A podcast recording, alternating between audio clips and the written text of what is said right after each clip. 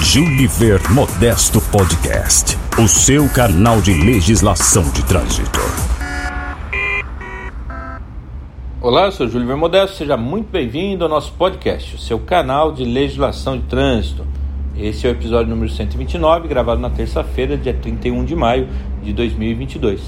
Vamos conversar hoje sobre a tramitação da medida provisória número 1112 de 2022, que instituiu o programa de aumento da produtividade da frota rodoviária no país, chamado Renovar, e alterou algumas leis, dentre elas a Lei 9.503 de 97, que vocês sabem é o Código de Trânsito Brasileiro, mais especificamente no seu artigo 320 para permitir que o dinheiro arrecadado com multas de trânsito seja aplicado também na renovação da frota circulante no país e melhoria das condições de trabalho dos profissionais do segmento de transporte rodoviário, também da segurança e desempenho ambiental da frota circulante. Essa era a única alteração que se pretendia pela MP no Código de Trânsito.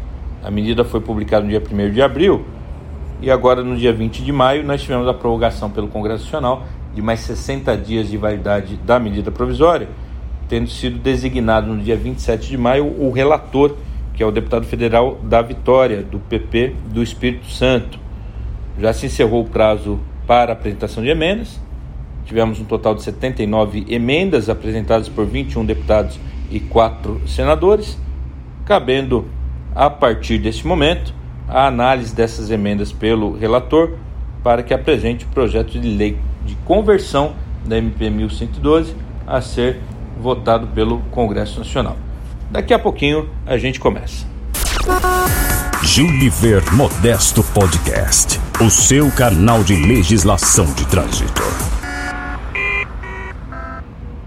Fazendo uma breve retrospectiva histórica, vale destacar que desde 1998, quando o Código entrou em vigor, nós tivemos um total de 42 leis que o alteraram, sendo a mais recente a Lei 14.304. Anterior a ela, nós tivemos a Lei 14.229 de 2021, que também foi decorrente de uma medida provisória, MP 1050, a qual pretendia alterar apenas é, no CTB regras sobre remoção de veículos. E acabou tendo a apresentação de várias outras emendas, alterando outros artigos, que culminou aí na Lei 14.229. Isso tem acontecido sistematicamente e estamos diante novamente desse cenário. A MP 1112, sendo convertida em lei, passará a ser a 43ª lei a alterar o Código e também a 11ª decorrente de conversão de medida provisória. Assim como aconteceu com as anteriores, foram apresentadas diversas emendas que fogem ao seu propósito originário, o que é uma aberração legislativa. Já foi até mesmo aprovado no Congresso Nacional uma emenda constitucional para proibir esse tipo de manobra. Ela já foi votada em dois turnos em cada uma das casas, como se prevê para uma emenda constitucional, faltando tão somente a promulgação pelo Congresso, um ato de formalidade tão somente e até hoje não houve essa promulgação. E ao contrário disso, que a gente vê é essa prática sendo constantemente adotada.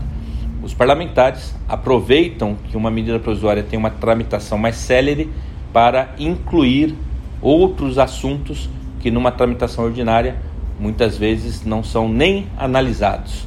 Né? São as chamadas emendas jabutis, que eu já falei em outra oportunidade, e tem esse nome em referência ao ditado popular que se um jabuti está em cima de uma árvore, foi alguém que botou ali, ou foi chuva que levou até lá, porque ele não teria como subir sozinho. Né? Então a emenda é, jabuti é aquela que foi é, colocada é, numa proposição fora do seu é, propósito originário. E se uma MP tem como pressupostos a urgência e o relevante interesse público, é, do ponto de vista até lógico, não tem como admitir que outros assuntos que não são urgentes e que não têm esse mesmo é, é relevante interesse público sejam incluídos na sua discussão. Né? Apesar disso me parecer muito claro, o nosso Congresso Nacional continua aceitando essas emendas jabutis. Para vocês terem uma ideia, das 79 emendas apresentadas à MP 1112, 35 dizem respeito a alterações no CTB. As demais estão relacionadas às outras alterações de outras leis e ao programa que se pretende instituir, que é o Renovar. Aliás, já foi instituído pela MP, né? Agora tem que ver se continua. Tá? E destas 35 que foram apresentadas para alterações do CTB, somente 8, vejam bem, somente 8 estão relacionadas ao artigo 320, que foi o único mencionado pela medida provisória. Destas oito, duas medidas, aliás, duas emendas, sugerem a supressão dessa alteração do código, por entenderem os seus é, postulantes que é, o dinheiro arrecadado com multa de trânsito deve ser aplicado exclusivamente no trânsito. Eu não poderia ampliar para a questão da frota circulante no país de transporte rodoviário. E outras seis emendas pretendem aproveitar essa modificação 320 e incluir outras áreas que entendem que poderia ser utilizado o dinheiro arrecadado com multa de trânsito, como o subsídio à tarifa de transporte coletivo urbano de passageiros e a melhoria das condições de trabalho dos agentes de trânsito e dos órgãos municipais. Então, das 35 emendas relacionadas ao CTB, apenas essas oito deveriam, no meu ponto de vista, ser avaliadas pelo relator em relação ao mérito. As outras 27 já deveriam ser excluídas do ponto de vista meramente formal, porque não dizem respeito ao objetivo originário da MP. Elas deveriam tramitar em separado como projetos de lei ordinários.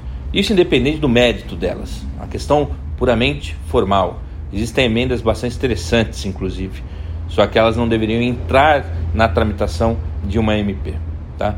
Eu vou citar aqui alguns dos assuntos que estão sendo tratados. Um deles é sobre a, a atuação do agente de trânsito. Existem emendas que procuram valorizar ainda mais o servidor de carreira, trazendo a questão da melhoria das condições de trabalho, a instituição do dia do agente, assim como o dia do Maio Amarelo, aliás, o mês do Maio Amarelo, né, pretende se incluir aí no CTB até mesmo o porte de arma de fogo para os agentes de trânsito está se pleiteando via emenda ao CTB, deixar no próprio Código de Trânsito esse porte de arma de fogo. A exigência de curso de formação e de atualização, que hoje consta somente de portaria do órgão máximo executivo de trânsito da União, se pretende incluir na própria lei. E há emendas que querem trazer para o CTB a figura da Guarda Municipal, que é, embora já tenha sido considerado pelo Supremo Tribunal Federal a legalidade de atuação das guardas municipais no trânsito, ainda se discute, mesmo no Supremo, a constitucionalidade da Lei 13.022 de 2014. Então, alguns parlamentares entendem que deveria incluir no CTB para resolver essa questão, colocando no artigo 7, por exemplo, que a Guarda Municipal faz parte do Sistema Nacional de Trânsito. Também há emendas querendo tratar de leilão de veículos para reduzir de 60 para 45 dias o tempo mínimo do veículo no pátio para que ele seja leiloado, atividade de despachante veicular, registro de veículos, transferência de veículos, veículos irrecuperáveis, veículos abandonados, notificação de penalidade, mais uma vez em evidência, conservação de documentos, alteração de características, são alguns dos assuntos que estão sendo tratados por essas 27 emendas que pretendem alterar outros artigos do Código que não apenas o artigo 320.